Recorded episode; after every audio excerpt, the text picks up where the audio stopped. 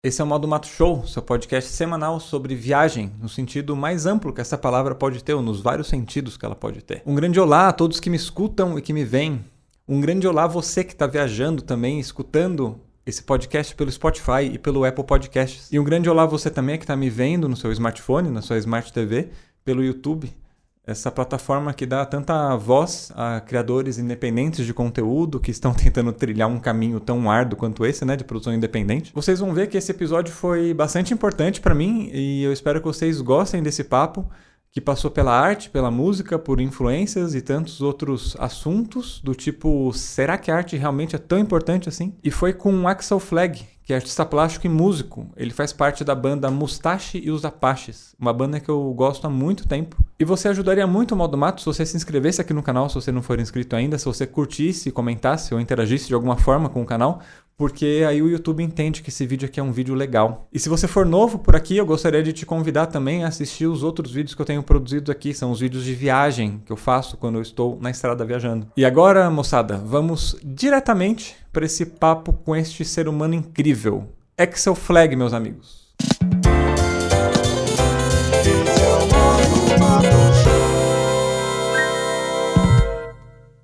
Axel Flag, Opa. seja muito bem-vindo ao podcast do Modo Mato.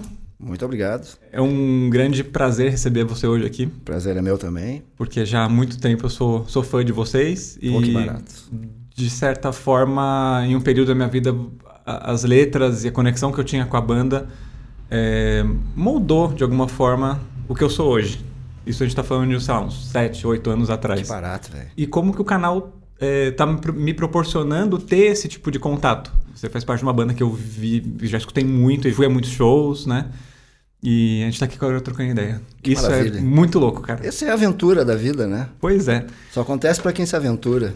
Eu queria é, começar aqui lendo um trecho de uma música chamada Filosofia, uhum. do último álbum de vocês, que diz o seguinte: O que aconteceu quando as mentes começaram a pensar e se deixou de ser apenas mais um simples animal? Uma visão diferente se estabeleceu, um alicerce importante para a civilização. E o que brotava das mentes mais claras nas comuns reuniões, originalmente a luz das fogueiras, que luz era essa que continuava a brilhar, mesmo depois de apagadas as chamas? Axel, qual que é a sua chama que não se apaga depois que, que a luz se apaga? Cara, minha chama, o que me move é a aventura. A, a maneira como eu achei de deixar minha vida plena de aventura é a arte, né? Então, eu sou músico, eu, mas assim, antes de, de ser músico profissional, eu era artista plástico, que apesar de ser um, um, um ofício, assim, que, que é um tanto introvertido, né, o lado de produzir imagens, tudo, é proporciona um teor de, de aventura muito grande, né? E de liberdade também, né? Uh, então o que move, o que mantém a minha chama acesa, mesmo depois que, que, a, que o calor foi embora, é, é essa coisa de, de produzir, produzir dentro da perspectiva da arte, mas sem também nenhum ortodoxismo, né? Sem assim essa coisa de olha a arte assim como se fosse um deus, né? Uhum. Mas é foi a coisa que mais me, me, me deu perspectiva de ser o, o, que eu sou, né? Assim de poder fazer o, as coisas que eu quero no horário que eu quero e ir para o lugar onde eu tô afim de ir e ficar onde eu me sinto bem. E nesses tempos tão nebulosos em vários aspectos que a gente está vivendo, seja de pandemia, seja de brigas políticas e, e tudo mais, a arte é, é, acho que mais do que nunca é de extrema importância para a gente ter uma, uma claridade, né? É, e ela é de, de, de tu ver, é, é, é uma, da, uma coisa que eu acho interessantíssimo sobre a arte, e isso pode causar até uma grande polêmica, mas eu vou falar, porque tudo bem, né? É que é o seguinte, apesar da arte ter uma importância uh, substancial na existência do, da, do ser humano, ela também não, não muda nada. Será que não muda, cara? Cara, eu acho que não.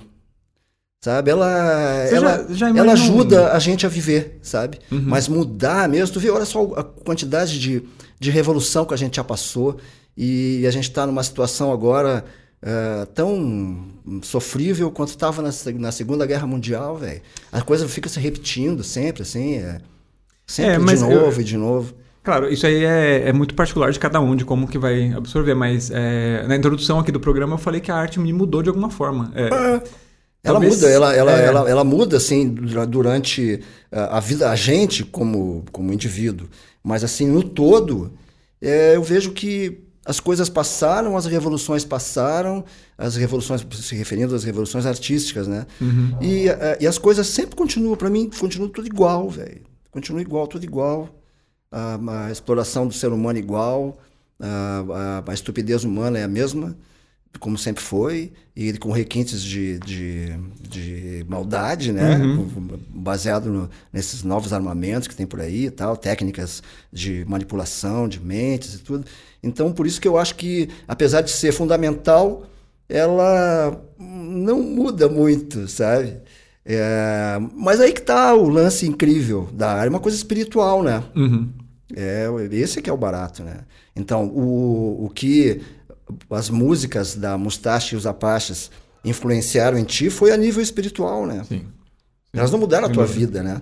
Elas te deram um barato, assim, puta, olha aí que barato. Agora ficou mais legal, porque de repente tem esses caras aí que falam alguma coisa que eu, que eu penso, ou que eu uhum. sinto uhum. e tal. É. Esse tipo de coisa. Isso é, é, é muito legal. louco. E também, assim, porque não, mesmo, mesmo que não tenha mudado alguma coisa em mim, mas eu, eu, eu lembro de algumas bandas que eu, estava, que eu estava escutando em determinados momentos da minha vida que fizeram parte da, da trilha sonora. Entende? Eu lembro numa fase, por exemplo, essa fase que eu, que eu falei que estava escutando muito. Na verdade, a fase foi muito ruim da minha vida nessa, nesse trecho. Mas parece que a, vocês tocando de fundo, assim, em determinados momentos. É, é um alívio, dá um, um dá um barato, né? É. Dá um alívio, sim. É muito louco. Né? É, tipo, a mesma coisa que eu senti, por exemplo, quando eu era adolescente e o que eu comecei a ouvir, por exemplo, Genesis, uma banda inglesa, ou outra coisa, tipo Pink Floyd, assim, que foram umas coisas uhum. que, que, que mudaram a minha mente, né? Mudaram a minha maneira de ver, a minha maneira de, de viver. Mas, assim, eu digo, no geral, na história do, do mundo, não muda nada. É só um. É só uma gota de água caindo no oceano, assim. É, é, uma, é um alívio da alma, uhum. né? Sim. Mas, assim, para mim é fundamental, por quê? Porque eu, eu gosto de aventura, cara. E a arte é um passaporte do aventureiro sabe? É um uhum. passaporte do aventureiro. E a Mustache os Apaches tem uma conexão bem profunda com esse espírito de aventura, né? Desde a formação muito, quanto... Muito. Desde a origem, né? Como foi que surgiu a, a banda? A, a, banda surgiu... Bom, da, da, minha parte, eu só posso falar de mim, né? Cada um vai ter uma visão, né? claro. né? A banda surgiu para mim como uma maneira mesmo de, de aventura mesmo, de, de me conectar com uma coisa diferente que seria só ser artista plástico, né? Porque eu vim para São Paulo para entrar para buscar o mercado de arte aqui de São Paulo, porque é um mercado mais pujante, mais rico, enfim.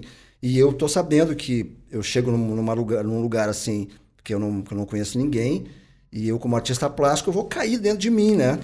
Então, tendo tocando com algumas pessoas assim, eu tive a oportunidade de, de, de, morar num lugar onde as pessoas eram todas artistas, né? Uhum. Tipo, aluguei um quarto numa casa. Então, quando eu vi que todo mundo ali se integrava muito pela música, porque era só músico, né? Uh, eu pensei assim, porra, vou nessa parada aí. Meu. Nessa época você não ganhava dinheiro com música ainda? Não, não ganhava dinheiro com nada nessa época, né? Porque eu tinha me mudado de Porto Alegre para São Paulo. Eu tava. Uh, eu peguei uma grana das coisas que eu tinha, né? Eu só não vendia minha casa, que tá lá até hoje. Mas assim, vende tudo, vende carro, vende um monte de tela, vende. Pensei, agora eu vou. E aí você mudou para uma casa cheia de artistas. O ambiente também influencia demais, né? Demais. Se você né? tivesse mudado para uma casa cheia de engenheiros. Se eu talvez... tivesse mudado para uma casa cheia de filósofos, era outro papo, né? É. Então, era uma casa que tinha um piano na cozinha, a gente uh, cozinhava e, e alguém ficava tocando piano. Alguém ficava cantando, daqui a pouco alguém vinha com um instrumento maluco. O Lumineiro, tu deve conhecer o Lumineiro. Conheço, conheço. O Lumineiro, ele é do mundo do circo. Uhum. Então, estava sempre circulando o pessoal do circo, é um pessoal gente finíssima, assim, maravilhoso. Uhum. Então, era um lugar muito vivo, muito vivo. E aí a gente teve essa ideia de fazer uma banda para tocar na rua. Tocar na rua mesmo, na rua. E qual é o formato? Não pode estar plugado né? Tudo acústico. Tudo acústico. Não, não pode depender de energia. né? Não, não pode, né? Então era só voz e os instrumentos ali, que, Uhum. que originalmente era o contrabaixo. E era o contrabaixo que vocês usavam é aquele. O acústico, né? bol- Aquele é, o grandão. bolão, aquele. O, o- Sim, coitado do baixista que tinha que carregar isso de cima pra baixo, né? Inclusive, eu tenho saudade daquele tempo, porque ver a figura do Tomás carregando o baixo à noite, porque a gente tocava à noite, logicamente, porque é, porque é mais temperatura mais agradável. Ver aquilo, cara, aquele cara carregando aquele baixo nas costas, é, para mim era um símbolo muito, muito forte. Uhum.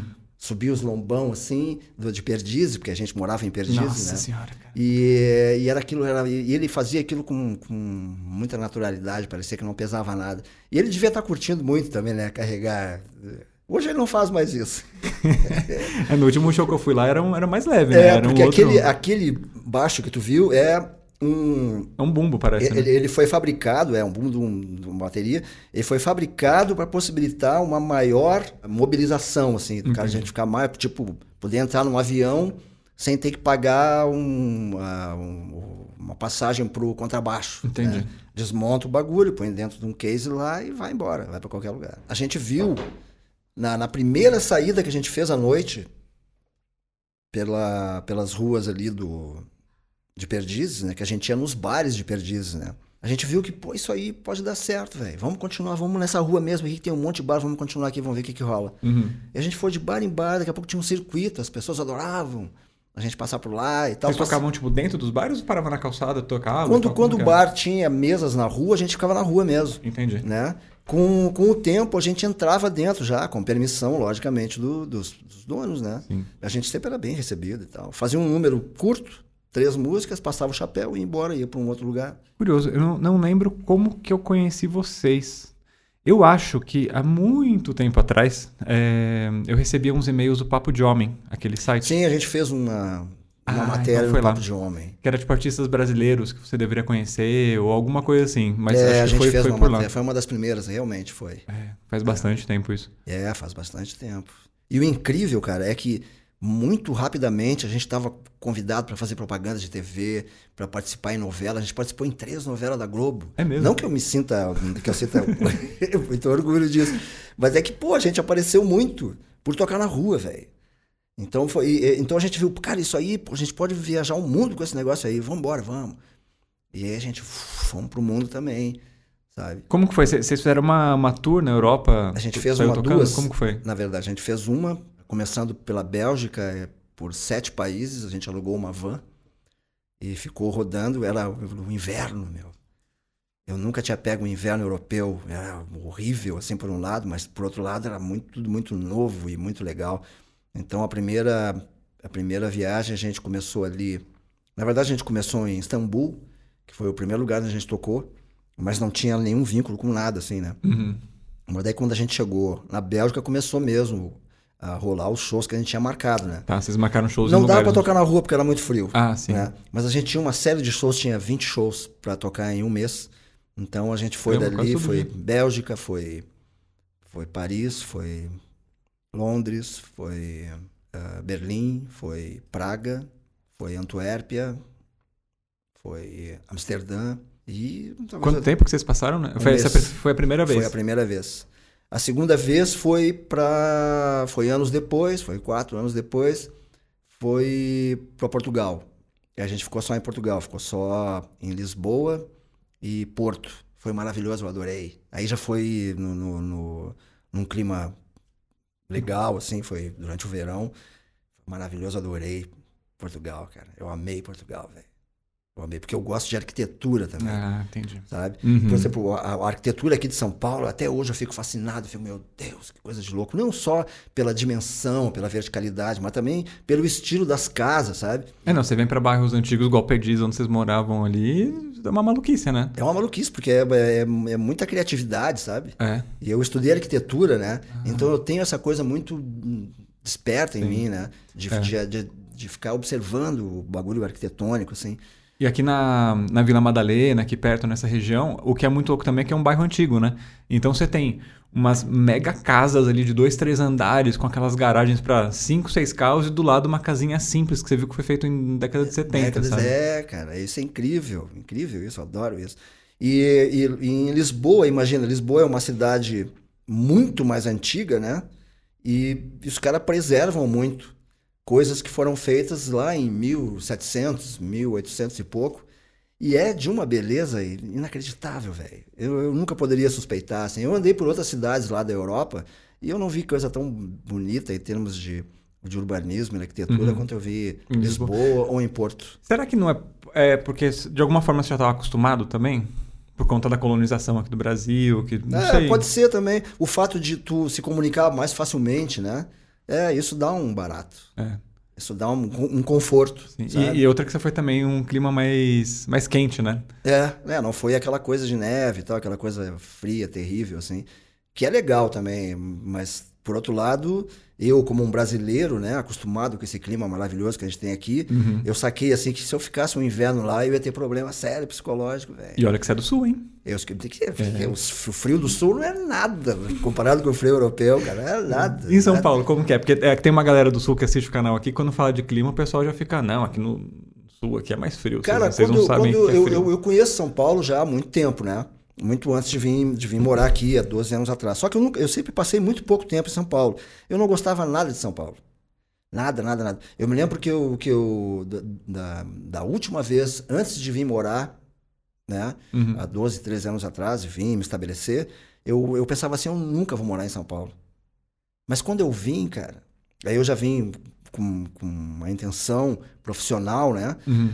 E quando eu comecei a morar aqui, eu entendi por que, que, essa, que essa cidade ela é tão densamente povoada, porque o clima daqui é perfeito, velho. Isso aqui é uma perfeição de clima, velho. Isso aqui é, é para um ser humano mesmo viver. O frio nunca é muito frio e o calor nunca é muito calor. E tem uma coisa, uma característica aqui, desculpa, uma característica aqui em São Paulo que, que eu que não sei se tu já notou, que é o seguinte, tem um, tem um frio dentro do calor e tem um calor dentro do frio. Uhum. Cara, isso eu acho maravilhoso. Então eu entendi, pô, é por isso que isso aqui tem tanta gente, não é só por causa da grana, não. A grana se estabeleceu aqui também porque aqui é muito mais fácil de viver. Por exemplo, lá no sul, às vezes num dia tu passa por um frio horroroso de manhã e um calor de quase 40 graus à tarde, é para matar o sujeito lá.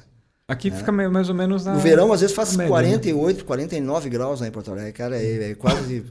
e aqui não, aqui sempre tá ali máximo de 30 e poucos, mínimo de Sim. 9, 8.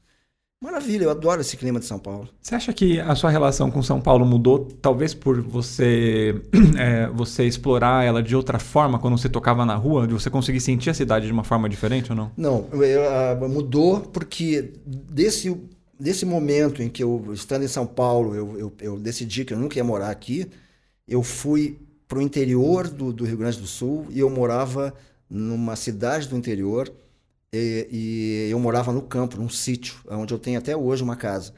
Eu fiquei ali durante muito tempo e eu acho que eu vivi essa coisa de estar, tá, esse modo mato, sabe, para fazer um link aí com o teu uhum. canal. Eu vivi isso, sabe? Eu vivi uma, o, a vida no campo, a vida na natureza mesmo, assim. Sim. Você produzia. É, você tinha uma produção artística lá? Sim, eu artista plástico. Tá. Eu sempre fui artista plástico, né? Embora eu tenha estudado arquitetura, nunca trabalhei com arquitetura, a não tá. ser com, com desenho arquitetônico. Uhum. Assim. Mas nunca foi por muito tempo, porque é, eu achava que a produção artística mesmo era mais. Eu sempre gostei de, de da, da, da, liberdade, assim, né, de criação. E tu fazer um, um projeto arquitetônico, tu fica preso à forma, né?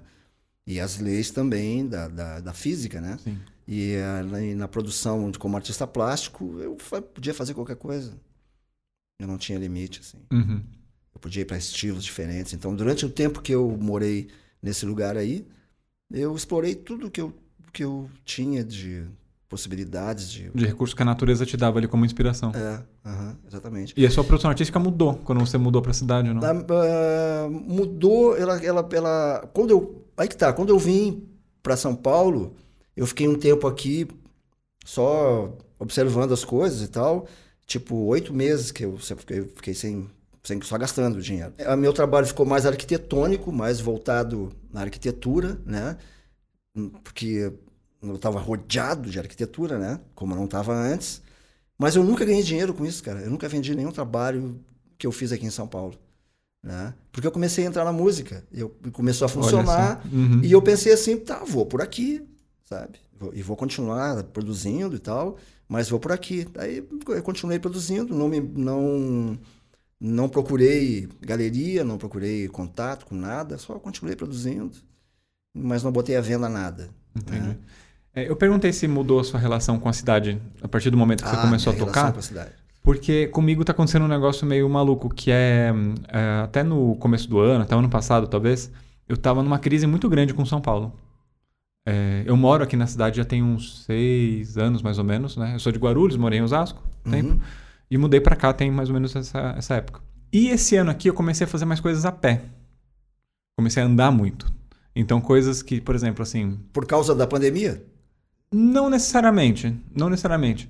Eu acho que eu sempre gostei de andar a pé. E quando eu tava é, viajando para outros países, por exemplo, é, talvez a coisa que eu mais gosto de fazer é, é sentir o clima da cidade andando. Lógico, é, eu adoro fazer isso. Chegar numa cidade e sair a pé, conhecendo tudo. Puta, é, Isso aí mim pra é mim um é- barato. É. Assim, mais do que ir nos, nos pontos turísticos ou coisas do tipo, eu gosto muito de caminhar Eu também. nas cidades. Eu falei, cara, eu não faço isso em São Paulo. Às vezes, pra ir daqui até ali, eu pego um Uber ou pego. Ah, o paulista não tem isso de caminhar, É. né? É, eu- eu- isso foi uma das, das primeiras coisas que eu notei quando cheguei aqui. Eu chegava assim, ah, eu- onde é que é tal lugar? O- onde é que tá o- a estação do metrô? Aí, cara, pega um ônibus aqui e desce duas paradas pra lá. E eu penso, por que, que eu vou caminhar duas paradas? Eu vou Exatamente. pé, cara. Exatamente. Né? Por exemplo, daqui até Santa Cecília, que é onde eu treino Kung Fu, Ah. é, é meio longe, né? Pra você caminhar. Só que de metrô, eu gastaria tipo uns 50 minutos. Tem que fazer duas baldeações e tal. É, a pé dá uma hora e dez.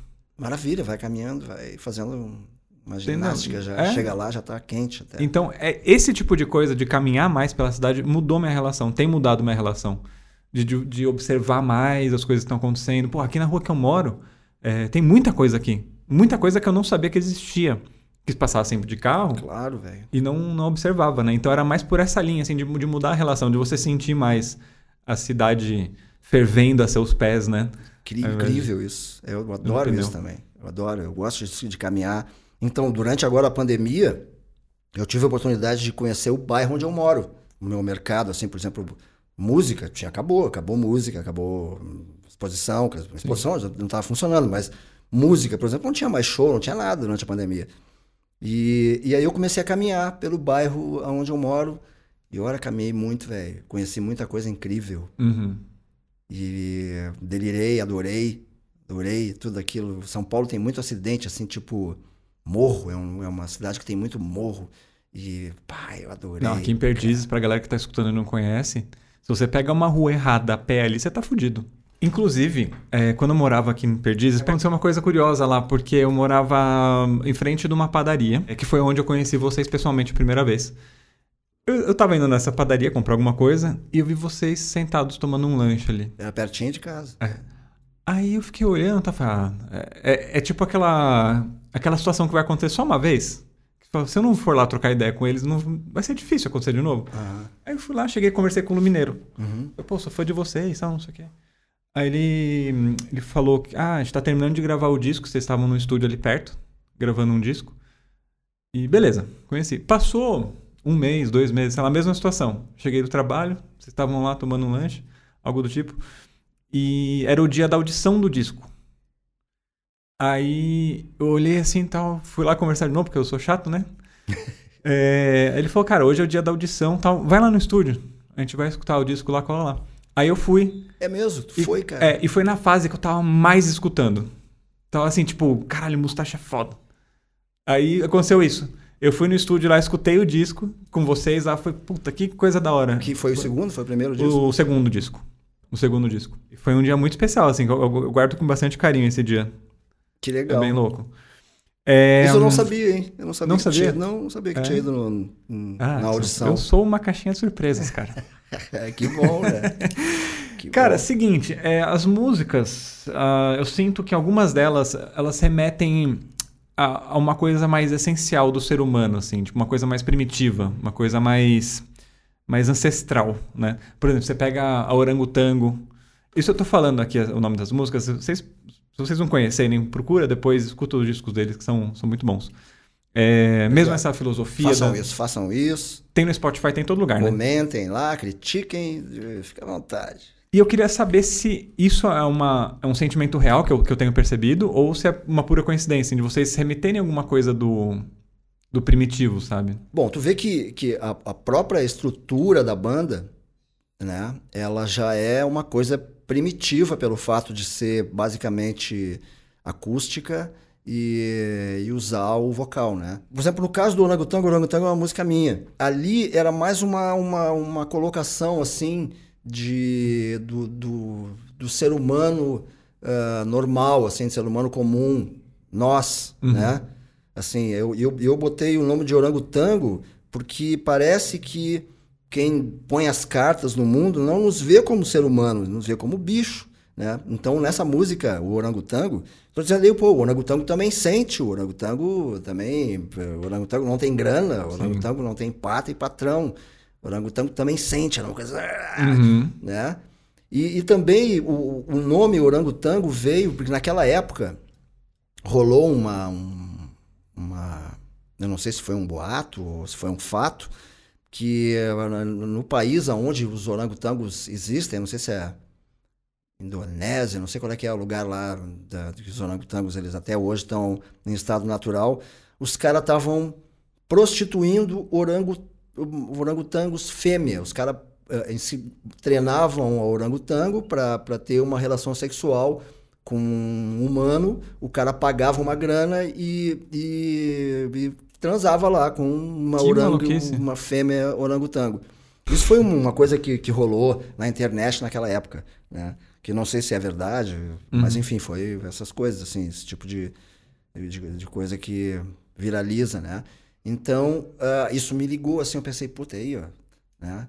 Vamos botar aí. Caiu bem dentro da, da orangotango, pá, né? Sim. Então, entrou o orangotango. Então, tem essas duas coisas, assim, tipo, a gente é, a gente é ser humano, Uhum. né? E a gente é oprimido, treinado, né? Para ser uma coisa meio hum, amorfa, assim, né? Intelectualmente, mas a gente é vi tá vivo, velho. Se liga aí, tipo assim, tipo um recado, te liga. Cara, a- mu- essa é a explicação, por exemplo, do orangotango, né? Na verdade, eu não sei se tem a ver com alguma coisa primitiva, né? Tem É, mais mas- a ver com, com um grito de, de revolta, assim. Entendi. O orangotango é um grito de revolta mesmo. A vibe geral da, do Musashi dos Apaches é, é bem folk, né? A inspiração principal é folk. É, a origem. É, A- a ela origem- começou nesse, nessa forma. O primeiro disco é bem, Bem assim, isso, bem isso. Aí do segundo e terceiro, eu senti que tem, tem uma mistura com, com música brasileira, assim, tipo, não sei se é de música brasileira em si, mas tem muitas metáforas, muitas coisas do, do, do Brasil.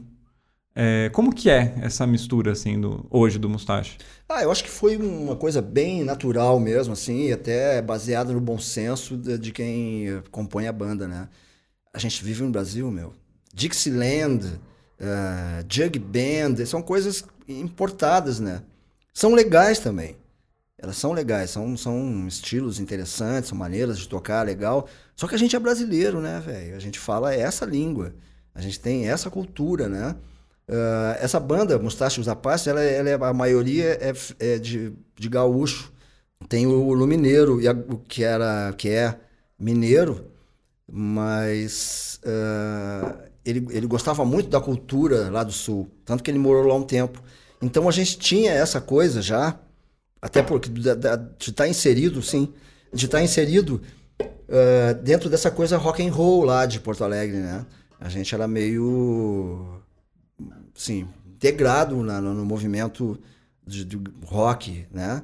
Não o rock gaúcho, né? Mas o rock de maneira geral, né? Que era, a gente não estava muito ah, de- assim, integrado na, na, na coisa brasileira, sabe? Na cultura musical brasileira, embora todo mundo gostasse de coisas brasileiras boas, né? Mas como a banda começou por esse viés e a gente viu que dava certo, a gente andou por isso. Aí naturalmente a gente foi mudando, naturalmente a coisa foi vindo. Não, pá, os ritmos brasileiros são interessantes também, vamos embora, vamos ver. lá. E hoje tá bem mais pro baião do que pro, pro rock and roll. É, nessa audição do segundo disco, É, inclusive, eu, eu lembro que eu fiz um, um comentário e uma pessoa, não faço ideia de quem seja, é, não gostou muito do que eu falei. Que eu disse assim, que hum, o disco tá muito bom, mas não é o Mustache que eu escutei antes. Sim, sim. E aí a É. pessoa virou assim e falou, é, não sei o que, o disco tá mó bom, não sei o que você tá falando. Eu falei, não, calma. Quem falou isso? Ah, Maré alguém da banda? não, não, não. Não. Não, era alguém que tava lá no, no Tava estúdio. lá. Aí eu fiquei com isso, falei, caramba, será que eu falei alguma coisa errada, tá ligado? Mas não era, foi em outro sentido. É, mas fala um um amadurecimento no- normal, né? O que eu acho é que quando a gente começa algum projeto, começa alguma coisa, a gente tenta mostrar o máximo da, da poten- potencialidade que existe. E aí, no segundo, terceira coisa que você vai lançar, isso não só de música, tô falando do meu canal, por exemplo. Eu comecei com uma empolgação, eu falei, não, eu sei fazer isso, sei fazer aquilo. Agora eu tô, tipo, numa fase assim de, eu já mostrei o que eu consigo fazer, então deixa eu trabalhar nas nuances Deixa eu aqui me agora. divertir. É, deixa eu parar de me preocupar com isso daqui e deixa eu trabalhar nas nuances e mostrar um outro tipo de, de característica potencial que existe, né? Sim. E isso eu senti bastante no primeiro, no segundo e no terceiro disco de vocês. São discos muito bons, mas principalmente do primeiro e do segundo e terceiro. Sabe o que, que é? Eu acho que, eu acho que né? é o seguinte, cara. A gente, a gente decidiu não fazer letras em inglês, entendeu? A gente poderia. O nosso repertório era basicamente em inglês, tinha alguma coisa em francês também e tal. Aquele do começo lá. Mas a gente foi compor músicas ah, em inglês, não fazia sentido. Então também não fazia muito sentido ficar tocando aquele mesmo tipo de coisa, né? ah, lá do começo, né? Uh, sendo que tem uma riqueza inacreditável para tudo quanto é lado, principalmente aqui no Brasil, com um povo extremamente criativo, né? Então foi uma coisa assim, tipo, caminhar mesmo natural, assim, velho. Eu vejo como uma, uma caminhada bem natural, sabe? Uma coisa bem que assim que aconteceu porque era mesmo, porque isso é que tinha que acontecer, sabe? Eu, pelo menos, interpreto dessa maneira. Que não, não foi tipo assim, vamos fazer agora Um disco mais, mais, mais, maduro. É, não, não é- não foi. Foi assim, a gente tá, vamos por esse lado aqui, vamos. Puta, que legal, isso aqui tem mais- mais brasileiro e tal. Puta, é mesmo, então vamos embora. Pá, pá, pá. E Axel, eu preciso fazer uma pausa agora para falar do nosso querido patrocinador do canal. Opa, que bom, o hein? patrocinador, hein? deste quadro específico, que é o Cucrum, nosso parceiro de todos os podcasts. O Cucrum é um snack de milho é, desenvolvido com a proposta de ser um snack entre o piruá, que é aquele milho é, que fica no fundo da panela, que é mais durinho, mais crocante, e uma pipoca estourada. Então eles conseguiram desenvolver lá uma tecnologia que chega nisso. E além disso, eles produzem todos os ingredientes que vão aqui. Então, por exemplo, esse aqui é de pimenta de limão. Eles pegam o limão, tiram a casca, desidratam o suco de limão para chegar num tempero que é colocado aqui dentro. Nossa. Então é, uma, é um snack muito saudável, sem conservantes, sem aquele monte de, de porcarias que temos aí no mercado hoje em dia. É, e aqui a gente tem de pesto, pesto manjericão e pimenta de limão. Qual que você gostaria de, de experimentar? Pesto com manjericão. Ótimo. Aí você precisa dar uma chacoalhada para baixo para o tempero cair.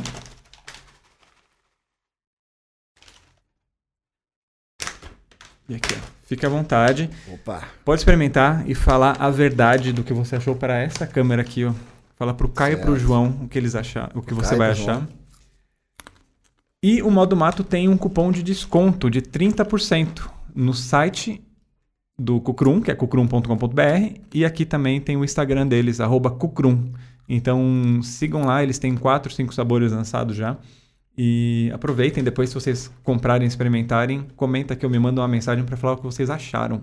Tem uma coisa pra dizer pro Caio e pro João. É. É impossível comer um só. Olha só, esse aí acho que é o slogan do concorrente. Mas ninguém lembra mais desse concorrente aí. tá Tá certo. ótimo, hein, Caio e João? Maravilha, adorei. E tem um lance até de percussão, ó. Quando você faz cucurum, cucurum, cucurum. Não é mesmo, cara? Por isso o nome. Pá, que barato. que Os caras barato. pensaram em tudo, eles são geniais. Caio e João, obrigado pela parceria. E a gente fala de, Cucurum novamente Obrigado, na semana Caio que vem. João. Axel, tem uma história de você, uma bicicleta e luas cheias. O Ah, que, que acontecia nas luas cheias durante um período da sua vida? eu descobri uma região de beleza ímpar É Guarulhos? que... Não, Não, Osasco. Não. Não, droga. então, ó, temos um participante novo aqui. que fica que é na BR 101 entre Ubatuba e Paraty, no Rio de Janeiro. Eu descobri indo fazer um show em Paraty, são muitos anos atrás, já com a Mustache da Paz, logicamente. Eu vou levar, viu, Igor? É seu. Tá ótimo.